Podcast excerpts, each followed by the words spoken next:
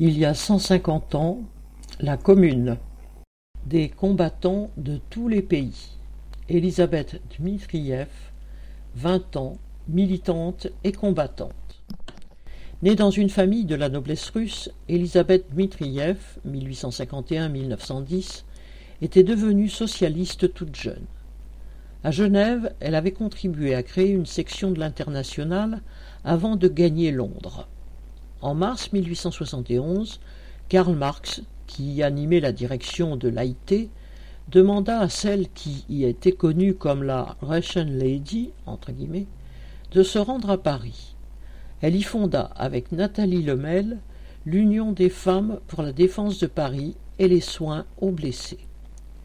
Cette association fut très active, notamment en organisant les ouvrières pour qu'elles forment des chambres syndicales. Puis ses membres, dont Elisabeth Mitriev, participèrent au combat. À l'issue de la semaine sanglante, elle parvint à s'échapper en Suisse, puis en Russie, où sa trace se perd en déportation en Sibérie, vers 1910.